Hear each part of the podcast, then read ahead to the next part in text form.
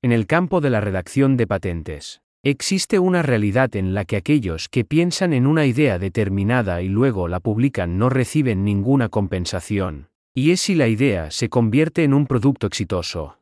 ¿Cómo se sabe? Quienes reciben toda la compensación y el crédito son las mismas personas que robaron la idea y la desarrollaron, al tiempo que presentaron la idea como su idea original, por así decirlo. Esto, por supuesto, causa injusticia a quienes se les ocurrió la idea en primer lugar. Pido el establecimiento de una empresa que desarrolle un sistema llamado derecho de los primeros, un sistema cuyo propósito será localizar a la primera persona, o el primer grupo de personas que pensaron en la idea, si se convirtió en un producto exitoso, y trabajar para agotar los derechos de las personas a quienes se les robó la idea a fin de permitirles recibir una devolución adecuada por ella. Notaré que 1. No soy un profesional en el campo de la edición de patentes. 2. Esta es solo una idea inicial en la que pensé.